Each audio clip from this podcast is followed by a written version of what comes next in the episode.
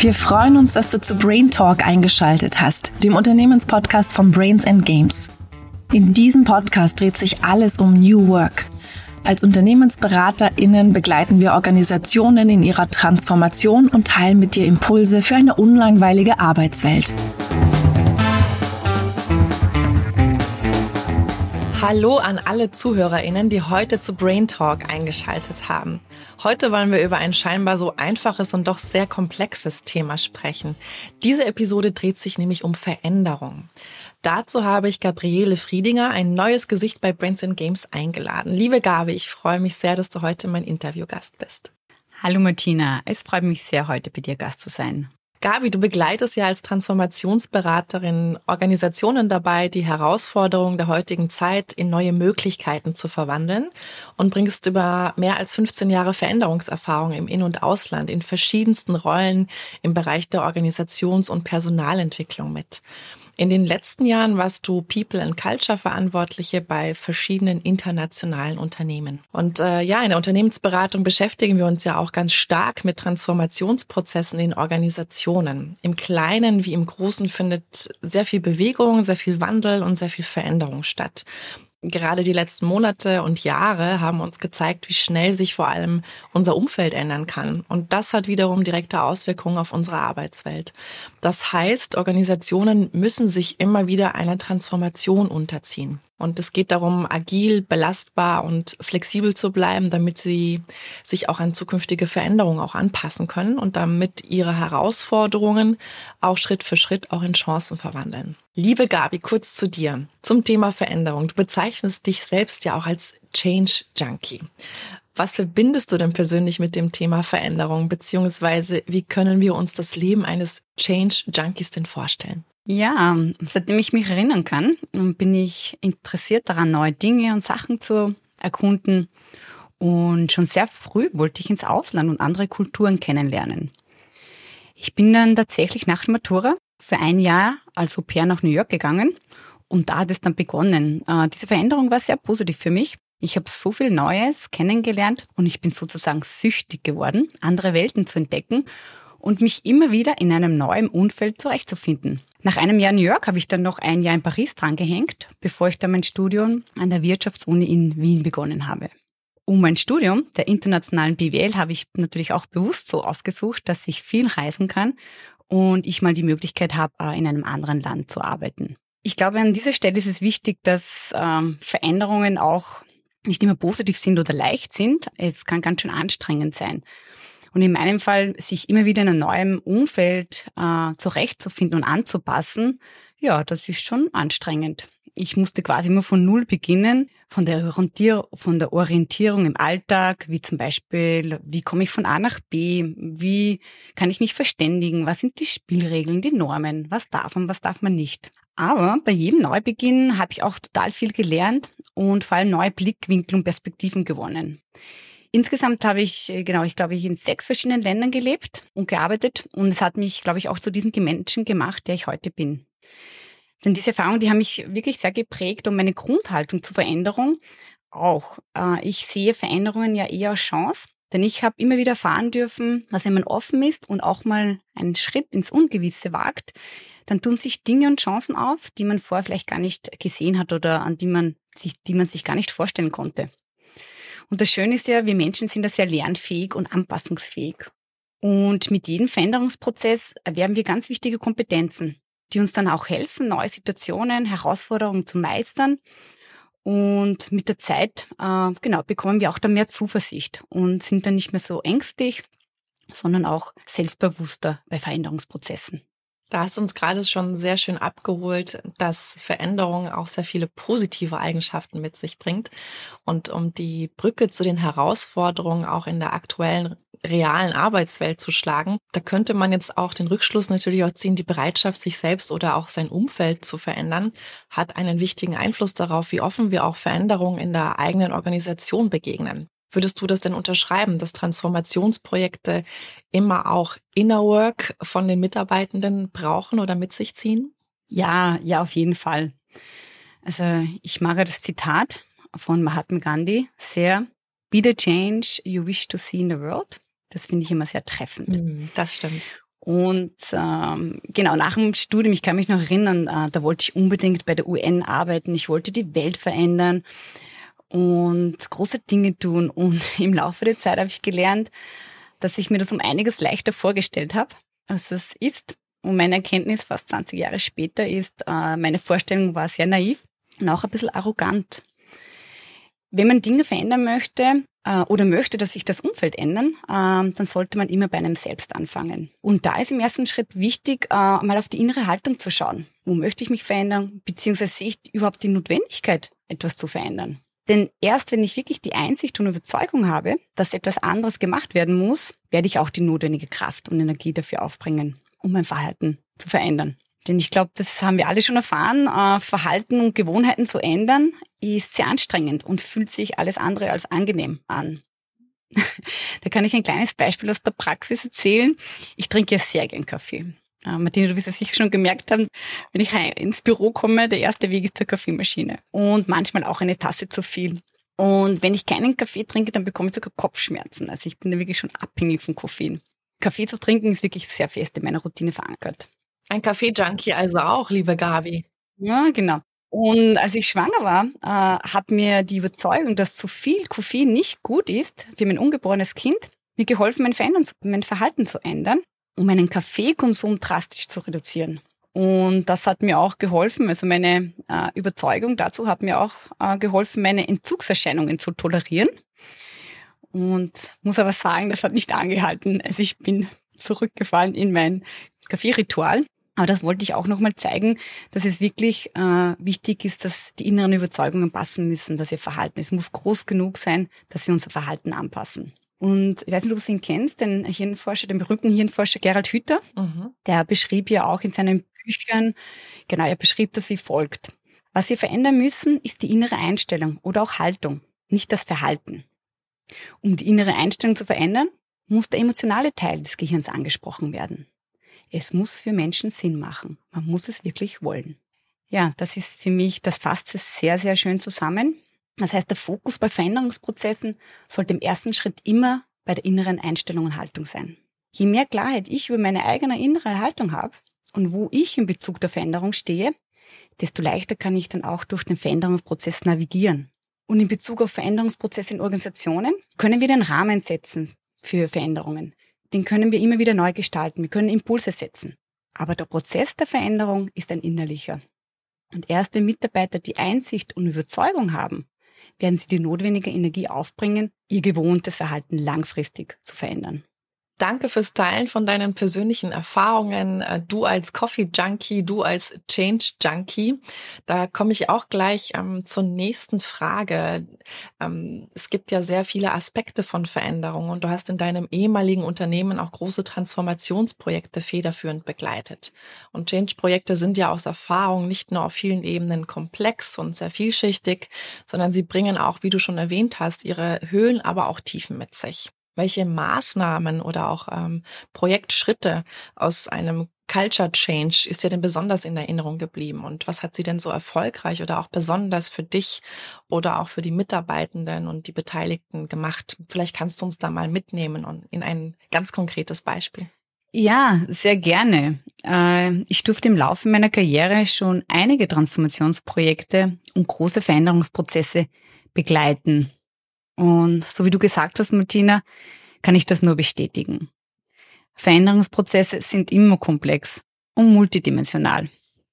Und was interessant ist, sie werden auch meistens unterschiedlich von den verschiedenen Beteiligten bzw. Betroffenen erlebt. Und eine Erfahrung, auf die ich sehr gerne zurückblicke und wo ich sehr viel lernen und gestalten durfte, ist meine Zeit bei der ING. ING ist eine holländische Bank mit circa 56.000 Mitarbeitern weltweit. Und 2018 hat ING eine Transformation zu einer agilen Bank gestartet. Der sogenannte One Agile Way of Working wurde global eingeführt und auch in Österreich. Aber so wie viele von uns es schon erleben durften, äh, ist die Einführung von agilen Methoden ja nur erfolgreich, wenn sich die Kultur auch ändert und die Prinzipien für agiles Arbeiten in der Praxis gelebt werden. Und die Prinzipien der ING für agiles Arbeiten, das sind so drei Säulen. Die erste Säule ist die Eigenverantwortlichkeit der Mitarbeiter. Die zweite Säule ist die Einbeziehung der Kunden oder die Kundenorientierung. Und die dritte Säule einheitliches Organisationsdesign und eine einheitliche Arbeitsweise. Und als ich als Verantwortliche für People and Culture zu ING Österreich gekommen bin, hat meine Vorgängerin bereits viele Initiativen erfolgreich auf und umgesetzt. Und gemeinsam habe ich dann mit meinen Kollegen und Kolleginnen noch weitere Initiativen ins Leben gerufen und umgesetzt, um so den Kulturwandel weiter zu verstärken und zu forcieren. Und eine Maßnahme, die wir gestartet haben zum Beispiel, war das sogenannte Marketplace of Knowledge, um die Eigenverantwortlichkeit der Mitarbeiter in der Weiterbildung und im Wissenstransfer zu stärken. Denn gerade in Veränderungsprozessen, wenn sich viel ändert und wenn man, wie so bei, in unserem Beispiel, umstellt auf eine agile Arbeitsweise, ist es natürlich sehr wichtig, dass Mitarbeiter die notwendigen Kompetenzen und Skills haben. Und in diesem Prozess äh, der Weiterbildung sie auch da aktiv in den Prozess einzubeziehen. Denn sie wissen ja am besten, wo Bedarf ist, wo sie stehen und wo ihr Interesse liegt.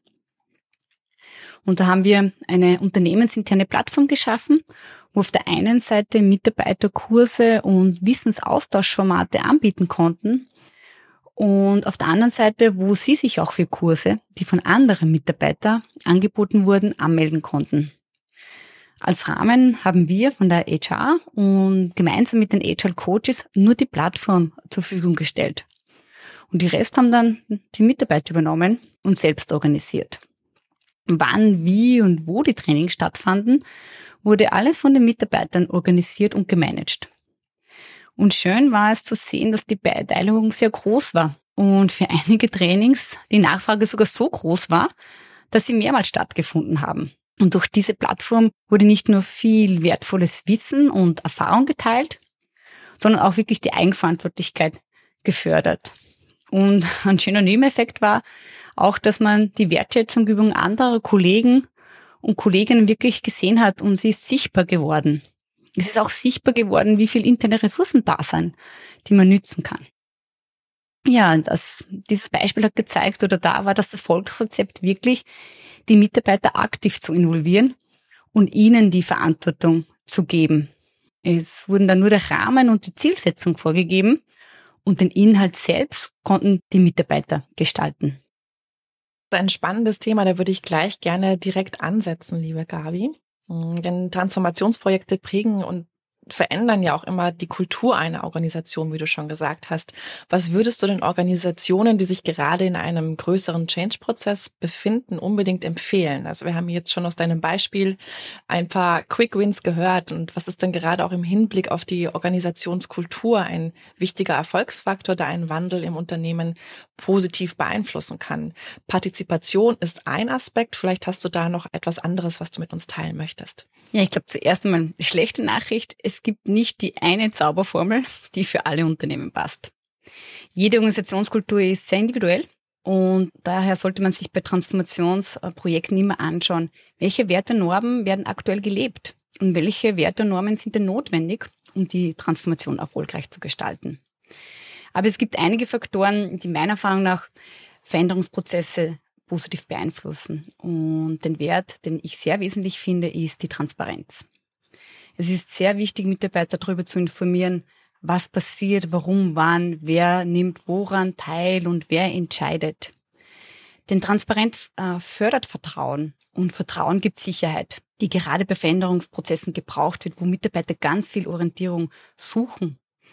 Und fehlende Informationen verunsichern. Und je weniger Informationen geteilt werden, desto mehr Geschichten und Interpretationen gibt es. Und da brauchen wir uns nur selbst quasi in die Schuhe versetzen von, von Mitarbeitern. Das geht mir nicht anders.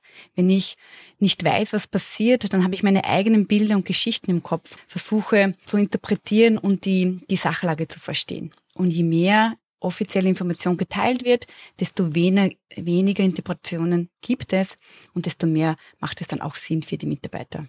Und idealerweise informiert man die Mitarbeiter nicht nur, sondern sie, man involviert sie auch aktiv. Das setzt auch an den Punkt an, was ich vorher ausgeführt habe und was du auch gesagt hast. Die Partizipation ist sehr wichtig. Und laut einer Gartner-Studie sind Veränderungsprozesse, die partizipativ gestaltet sind, um 24 Prozent erfolgreicher. Und aus meiner Erfahrung kann ich berichten, je mehr man Mitarbeiter involviert und mitgestalten lässt, desto mehr bringen sie Expertise ein und übernehmen Verantwortung. Sie werden so zum Mitgestalter versus zum nur Beobachter. Ja, und das macht auch langfristig äh, Sinn, denn der Wandel ist konstant. Das heißt, unser Umfeld ändert sich ständig und Organisationen müssen sich ständig anpassen. Und wenn sie intern diese Kompetenz und diese Fähigkeit aufbauen, dann werden sie sich um einiges leichter tun und mit viel mehr äh, Zuversicht in die Zukunft blicken und Chancen wahrnehmen. Also was ich auch sehr oft beobachtet hat, ist, wenn sich Dinge verändern, dass man das mit einer wertschätzenden Haltung macht. Oft wird zu sehr darauf fokussiert, dass die alten Dinge schlecht sind und dass die neuen äh, ganz viel besser sind und gut sind. Und da fühlen sich Leute oft persönlich angegriffen. Denn die Dinge, die sie gemacht haben, haben zu ihrer Zeit Sinn gemacht. Und wenn man sie ihnen nur schlecht redet und nicht wertschätzt, dann fühlen sie sich da oft in der Defensivhaltung und sind nicht so offen für die Veränderung. Deshalb ein wichtiger Aspekt, den, den man nicht unterschätzen darf, ist mit Wertschätzung Dinge, die in der Vergangenheit passiert sind, die haben ihre Berechtigung gehabt, aber es ist notwendig, die Welt verändert sich ständig, dass wir uns ständig verändern. Und wenn man mit dieser wertschätzenden Haltung auch reingeht, wird man weniger Widerstand bei den Mitarbeitern oder bei den Menschen erzeugen. Das waren jetzt sehr schöne Beispiele, wie man auch eben eine Gerüchteküche äh, entgegenwirken kann, mehr auch ähm, in die Bereitschaft kommt, ja, sich zu öffnen für Veränderungen und weniger in diesen Widerständen zu bleiben. Ich glaube, da können einige ZuhörerInnen sicher auch ganz viel eigene Erfahrung mit reinbringen aus deinen Erzählungen. Was ganz wichtig ist, äh, Widerstand finde ich als nicht per se Schlechtes, sondern kann auch wirklich als Chance genutzt werden, um hinzusehen, gibt es da etwas, was wir nicht beachtet haben. Da möchte jemand wer noch einen Hinweis geben. Und wenn man das so betrachtet und nicht äh, generell ablehnt oder niederdrücken möchte, dann ist das eine Chance.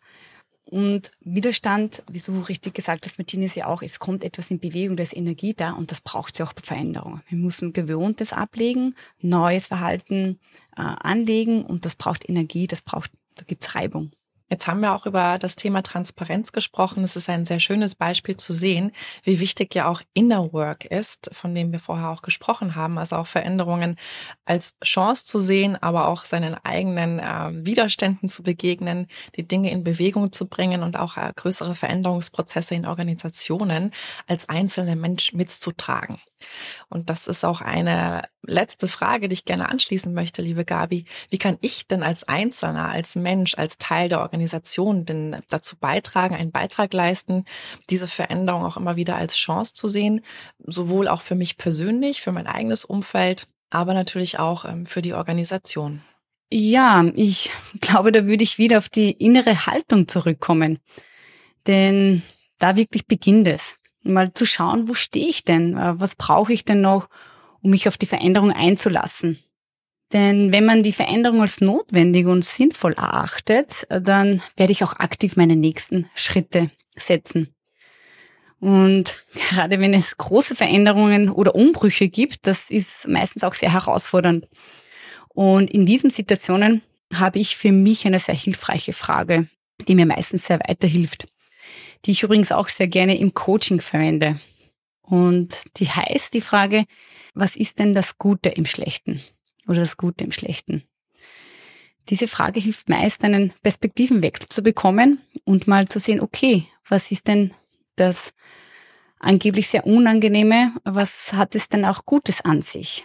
Und man kennt dann öfters auch Aspekte und Chancen, die man vorher nicht gesehen hat. Diese Frage kann auch im Teamsetting sehr hilfreich sein. Gerade wenn man das Gefühl hat, äh, dass mein Team oder meine Kollegen gerade sehr überfordert sind mit der Situation und uns mal gemeinsam diese Frage zu stellen, welche Chancen könnten sich denn ergeben? Hilft einen anderen Blickwinkel auf die Situation zu geben oder zu sehen. Ein weiteres Bild, das mir immer sehr hilft, ist, mich ein Stück weit auf eine höhere Flugebene zu begeben und mir vor Augen zu halten, dass Veränderung ist eine kontinuierliche Reise.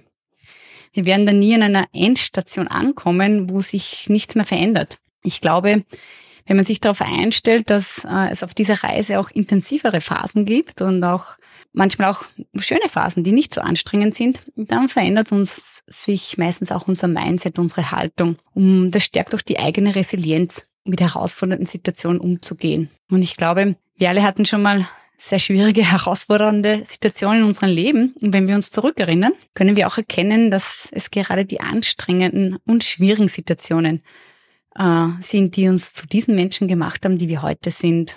Und sie hatten meistens auch etwas Positives. In dem Moment natürlich, wo man sie erlebt, äh, fühlt sich das meistens nicht so an. Zumindest bei mir kann ich sagen, dass ich mich in diesen Momenten alles andere als mich darüber gefreut habe. Aber im Nachhinein bin ich da schon sehr dankbar und gerade für die anstrengenden und mühsamen Erfahrungen, denn durch diese bin ich meistens äh, am meisten gewachsen. Ja, und dieser Blick bzw. Perspektive gibt uns dann wieder Zuversicht, wenn wir uns da vielleicht mal in der Change-Kurve im Tal der Tränen befinden. Und ein Zitat, äh, Martina, das der Stelle sehr gut passt oder es zusammenfasst, ist, wir können die Wellen nicht stoppen, aber wir können lernen zu surfen. Ja, vielleicht noch ein Quick Win für Organisationen beziehungsweise Personen, die Change-Prozesse begleiten.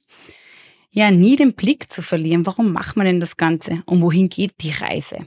Und das dann auch ausreichend und transparent immer wieder kommunizieren. Denn die Veränderung muss für die Beteiligten und Betroffenen Sinn machen, damit sie sich mit auf die Reise machen, auf die Reise der Veränderung. Und abschließend vergisst man oft, dass es intern ja ganz viele Ressourcen gibt, die man nützen kann. Daher so viel Partizipation der Belegschaft wie möglich. Denn so geht es langfristig viel, viel leichter. Und ein netter Nebeneffekt ist dann auch, man macht die Organisation fit für die Zukunft, wenn man die internen Ressourcen nützt und dadurch natürlich auch die internen Veränderungskompetenzen stärkt. Es hat mir sehr viel Freude bereitet, Gabi, mit dir über Veränderung zu sprechen und dich auch als Teil von Brains and Games hier auch begrüßen zu dürfen. Veränderung wird uns begleiten mit unseren Kunden in neuen Projekten, auch als Ausblick für 2023. Und auch wir als Unternehmen sind regelmäßig in Veränderungsprozessen. Bin also sehr gespannt, wie das uns hier auch als Teil von Prince and Games weiterhin in Bewegung bleiben lässt. Ja, vielen Dank, Martina. Es hat mir total Spaß gemacht, mit dir über dieses Thema zu plaudern. Es war total kurzweilig. Vielen Dank für die Zeit. Es gibt noch weiteres Material, das findest du unten in den Show Notes. Und wenn du weiterhin informiert bleiben möchtest über unsere Brains and Games Welt, dann abonniere gerne unseren Unternehmenskanal. Auf LinkedIn und Facebook sind wir zu finden. Alle Infos auch zu unseren Angeboten findest du unter www.bag.at. Hier kannst du dich auch in unseren Newsletter eintragen.